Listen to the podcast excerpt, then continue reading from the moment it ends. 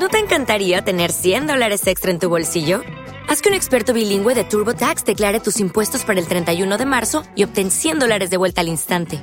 Porque no importa cuáles hayan sido tus logros del año pasado, TurboTax hace que cuenten.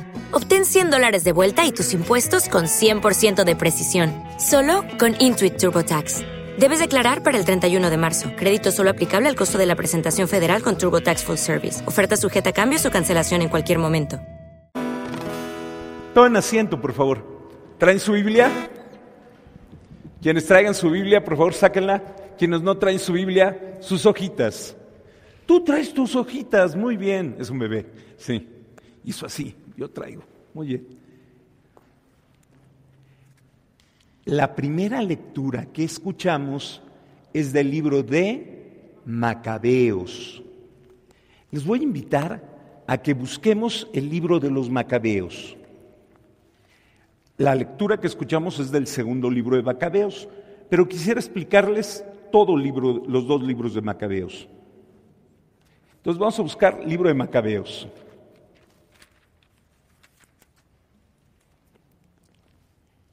Y quisiera explicarles. La Biblia tiene muchos géneros literarios. ¿Qué es un género literario? Todos nosotros hablamos y escribimos con géneros literarios. Voy a poner un ejemplo muy sencillo. Si yo les digo, estaba una vez Pepito con su maestra, ¿de qué voy a hablar? De chistes. Pepito es el personaje en México de los chistes. Y es un género literario. Todo lo que se me va a contar cuando yo digo Pepito estaba con su maestra, sé que es un chiste. Bueno, los géneros literarios son formas de hablar y de estructurar para comunicarnos. La Biblia tiene muchos géneros literarios.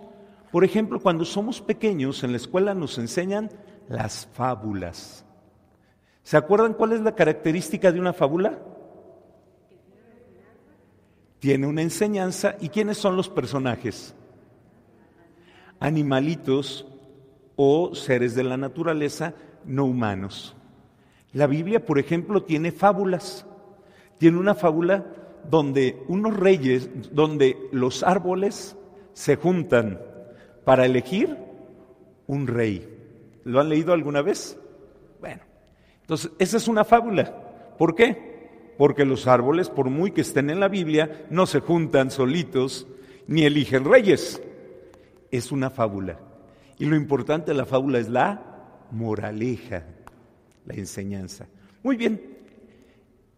Cada libro tiene distinto tipo de género, o a veces muchos géneros los libros de la Biblia. Hoy el libro de Macabeos es un libro y ahí pueden anotarle en su Biblia los que traen su Biblia. Es una epopeya. El libro de Macabeos es una epopeya. ¿Qué significa que sea una epopeya? Yo anoto aquí epopeya.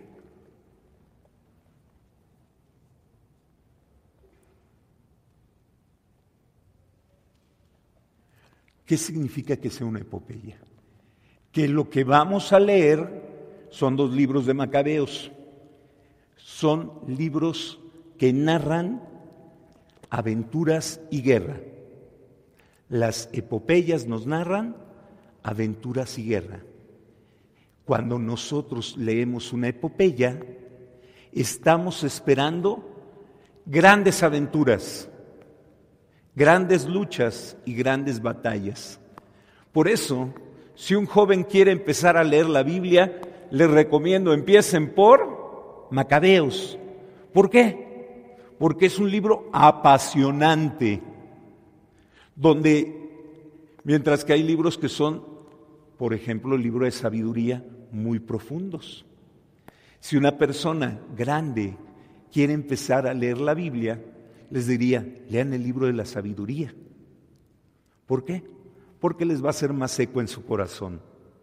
Mientras que a los jóvenes las epopeyas les gustan, Los jóvenes les gusta leer libros como El Señor de los Anillos, epopeyas, grandielocuentes, gigantes, cosas grandes.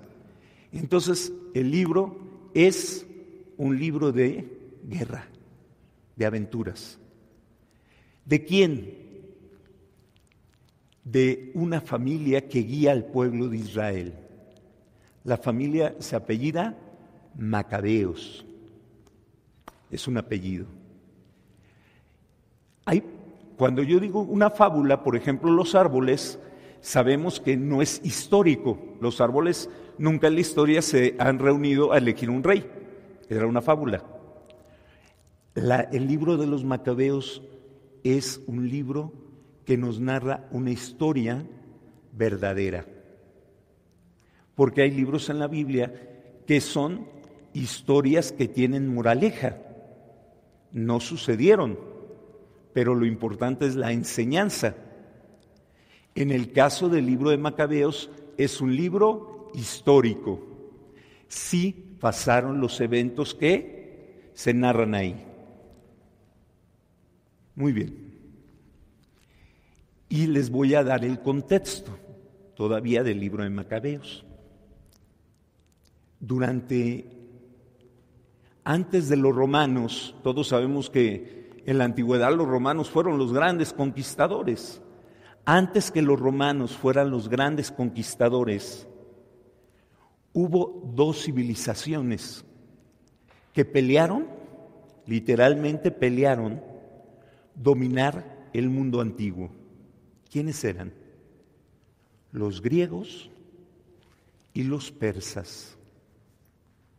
Y aunque nunca nos lo cuenten, los persas durante muchos siglos dominaron. Los persas dominaron a los griegos. Hay unas películas que los jóvenes quizá han visto, 300, donde se narran las aventuras de los griegos contra los persas. Lo que no se narra es que perdieron los griegos. Los que ganaron fueron los persas esas guerras. Y durante mucho, y termina destruyendo Atenas en la época de Pericles. Y durante mucho tiempo estuvieron en pleito estas dos civilizaciones. Y ese pleito fue muy importante históricamente hablando. ¿Por qué? Porque de Grecia hacia nosotros el mundo piensa como los griegos. Es decir, el mundo occidental, los occidentales, tú y yo somos occidentales, pensamos con categorías lógicas. La lógica es lo que mueve la vida de las personas. Tenemos categorías griegas.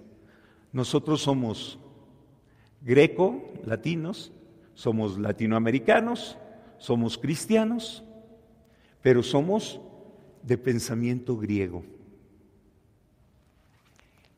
Mientras que de lo que hoy es Irán e Irak, que era el antiguo Babilonia y Mesopotamia, y los persas, el mundo de ahí hacia Oriente, piensan místicamente.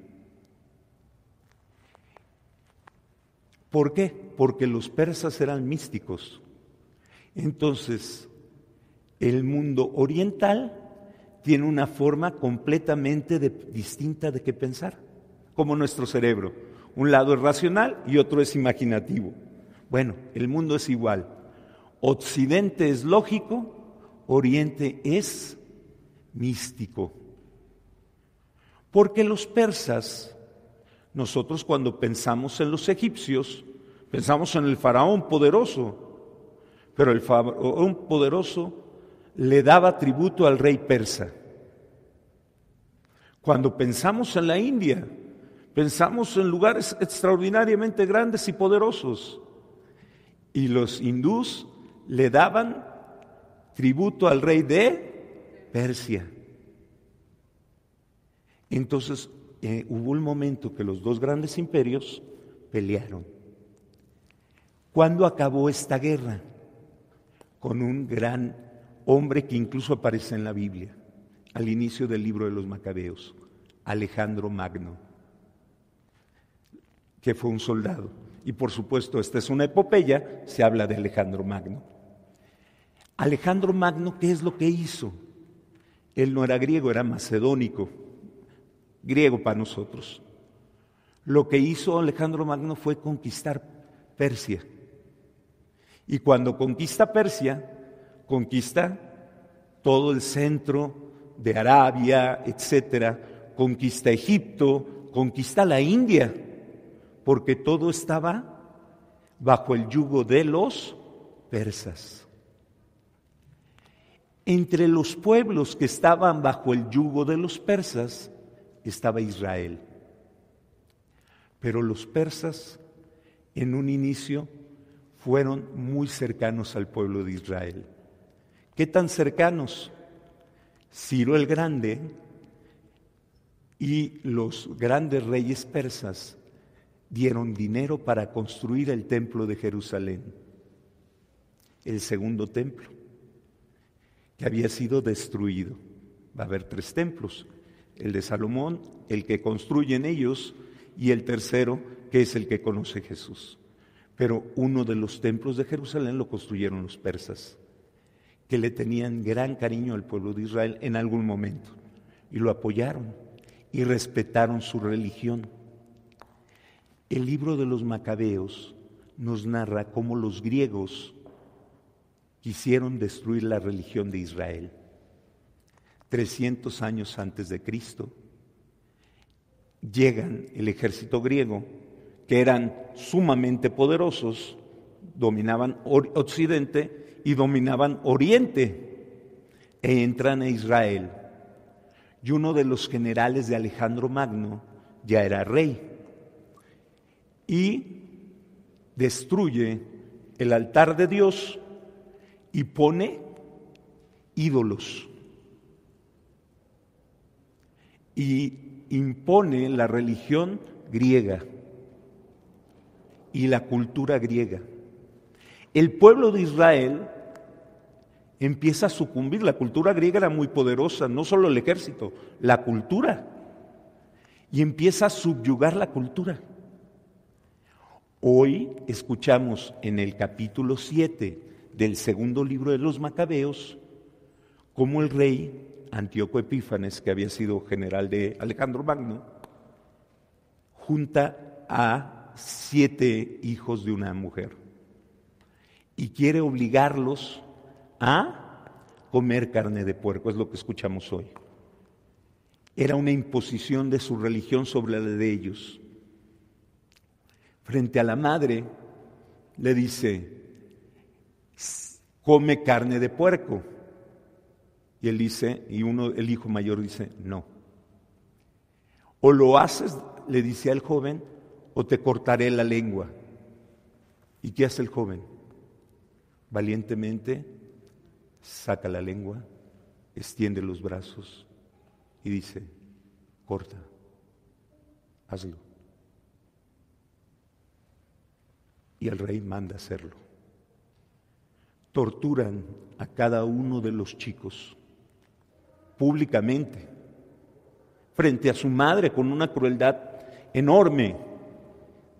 Uno de ellos le dice, lo escuchamos, asesino, pero Dios nos va a resucitar, a ti no, pero a nosotros sí, porque somos fieles, porque morimos por Él. Lo que no se leyó es la muerte del último niño. Era un niño chiquito como ellos. El rey le dice, come la carne de puerco, ten compasión de tu madre. Le dice a su mamá, ten compasión. Has perdido a todos tus hijos. ¿También quieres perder a este niño chiquito? Le daré riquezas lo haré importante, le daré todo. La madre, después de haber visto seis hijos torturados, imagínense una madre, ver a sus hijos torturados, se acerca a su hijo pequeño y con lágrimas le dice, ten compasión de tu madre, tus hermanos han muerto, torturados. Y llorando le dice, ten compasión de mí, que no sé cómo entraste dentro de mí. pero Dios te formó. Y sé valiente y aprende del ejemplo de tus hermanos y no niegues tu fe. ¿Y el niño? Impulsado por la fuerza de su madre, enfrenta al rey.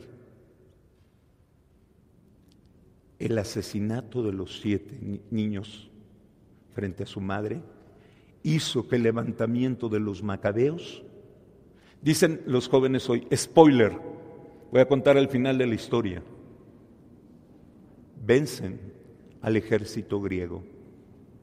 No más para que nos imaginemos, es como si pensáramos que un país chiquitito expulsa a los americanos o a los chinos o a Rusia, que anda en eso, de su país. Los vencen. ¿Por qué? Por la fuerza y la integridad de fe. Y los expulsan a los griegos.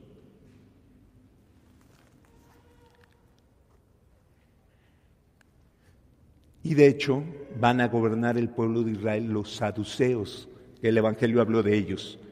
Por eso van a ser tan importantes después, porque son los descendientes de los macabeos. Bueno, entonces los expulsan. ¿Qué podemos aprender de este libro tan hermoso y tan profundo? Uno, tenemos que saber ponernos de pie como estos jóvenes para defender aquello que es digno de ser defendido. ¿Cuál es el primer derecho que tiene un ser humano? El derecho a la vida. Esos hombres le negaban el derecho a vivir. Mataron a los siete jóvenes que actuaban inocentemente.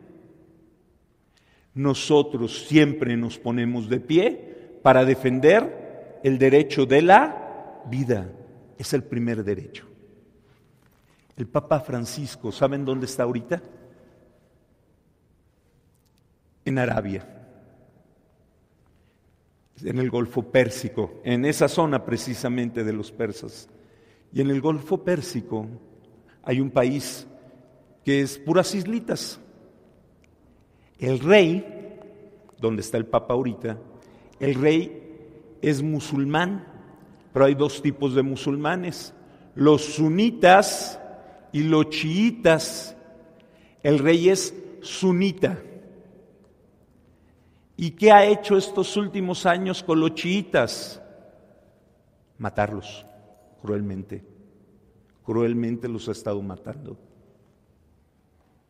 El Papa, en silla de ruedas, se reunió con el rey y con mucha gente de ese país. Son países muy ricos por el petróleo. Volteó y les dijo, no pueden estar asesinando por temas de religión.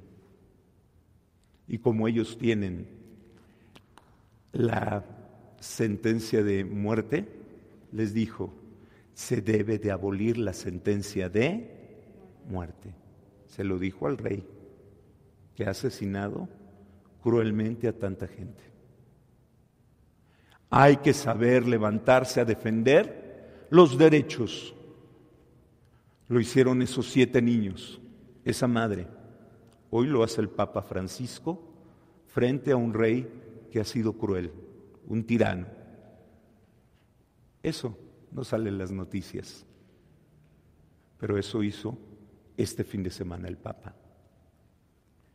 El segundo de los grandes derechos, tenemos muchos derechos, pero los grandes derechos de los que el hombre crece es la libertad de religión.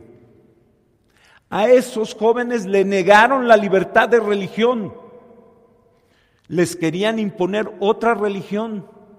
Los seres humanos tenemos derecho a nuestra religión o a no tener religión.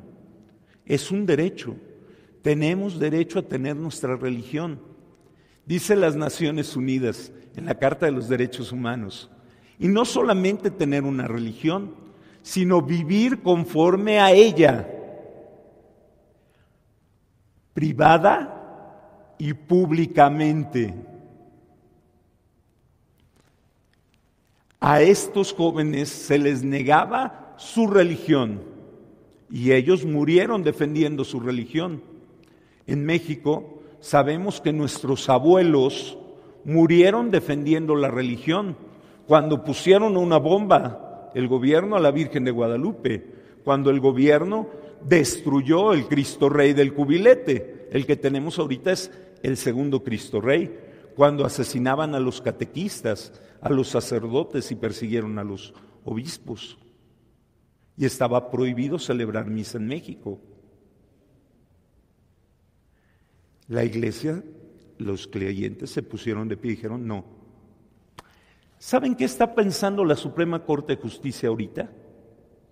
Prohibir las manifestaciones públicas de la fe. Una persona por Mérida, una, protestó porque se ponían nacimientos en su pueblo. Y la Suprema Corte de Justicia ahorita está reflexionando poder imponer que no haya manifestaciones públicas de la fe, así dice. ¿Qué significa esto?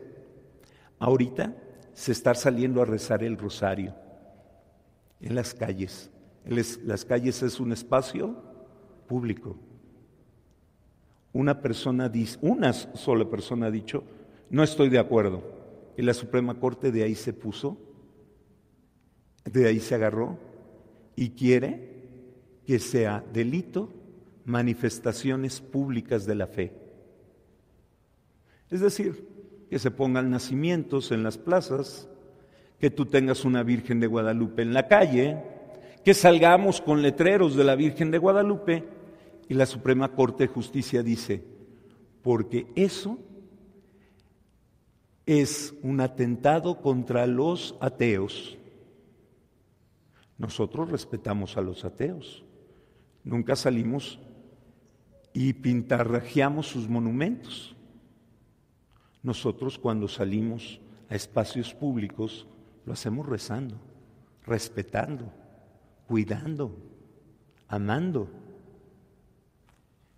Y nos quieren prohibir las manifestaciones públicas de fe. Y dicen ellos, en privado puedes hacer lo que quieras. Es un derecho humano manifestar nuestra fe. Es un derecho humano, por ejemplo, que un testigo de Jehová toque la puerta y quiera hablar de su experiencia de Dios. Puedo no abrirle, pero tiene derecho a hacerlo. Tiene derecho a ofrecer sus revistas en la calle. Es su derecho. Un judío tiene derecho a usar su kipá, signo público de su fe. Y en lugares como Huizquilucan, que hay tantos judíos, o en Polanco, poner en sus fiestas sus menorás. Los menorás son los candelabros de siete brazos. Tienen derecho a hacerlo. No están haciendo daño a nadie. Y están manifestando sus convicciones de valores. Nosotros cuando salimos en la calle a rezar el rosario, lo hacemos públicamente, porque dice los derechos humanos. Tenemos el derecho a tener nuestra religión o no tenerla, manifestarla y vivir según ella, pública y privadamente, no solo privadamente. En estos días la Suprema Corte quiere imponer que solo sea privadamente. No hacemos daño a nadie y es nuestro derecho manifestarnos como católicos. Este país nació cuando un cura tomó a la Virgen de Guadalupe como estandarte y salió públicamente con ella a hablar de libertad. El tercer gran derecho es, otro gran derecho es la libertad de conciencia. Libertad de conciencia, ¿qué significa? Actuar como me manda mi conciencia. No solamente es vivir mi religión, es poder vivir como me marca lo más interior de mí. Y estos jóvenes nos lo enseñan.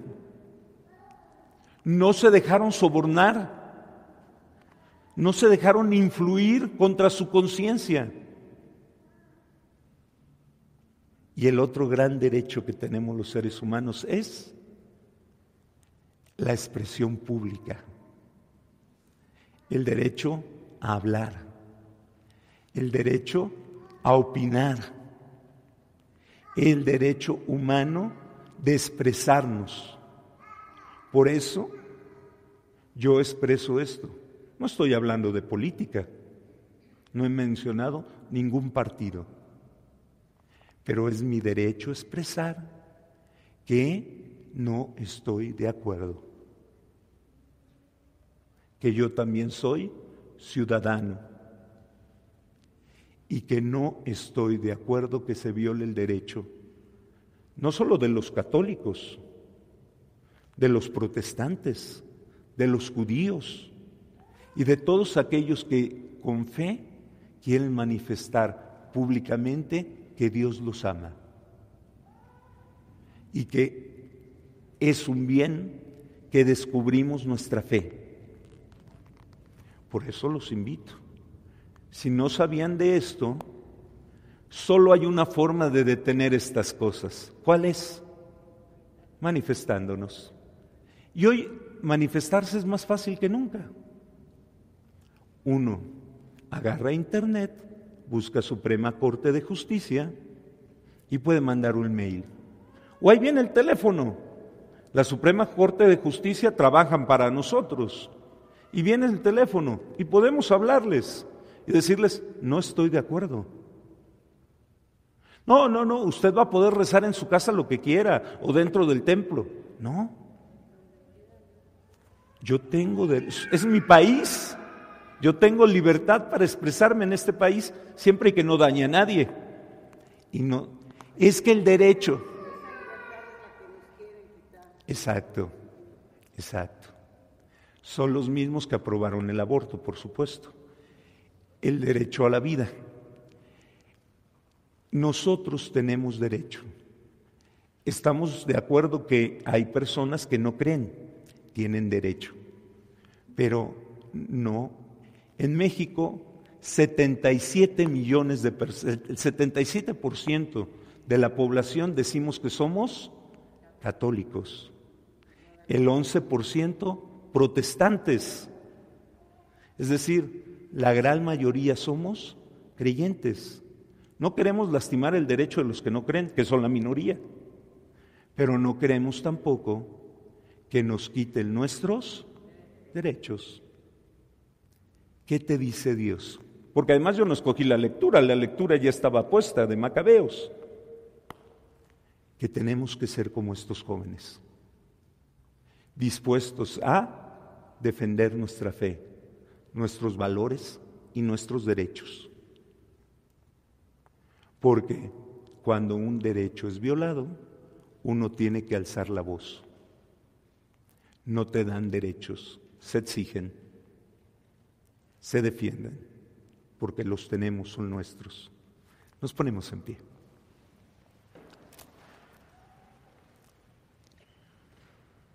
Hermanos, ¿creen en Dios Padre Todopoderoso, Creador del cielo y de la tierra? ¿Creen en Jesucristo, su único Hijo? Lucky Land Casino, asking people what's the weirdest place you've gotten lucky? Lucky? In line at the deli, I guess? Aha, in my dentist's office. More than once, actually. Do I have to say? Yes, you do. In the car before my kids' PTA meeting. Really? Yes. Excuse me, what's the weirdest place you've gotten lucky? I never win and tell. Well, there you have it. You can get lucky anywhere playing at LuckyLandSlots.com. Play for free right now. Are you feeling lucky? No purchase necessary. Void where prohibited by law. 18 plus. Terms and conditions apply. See website for details.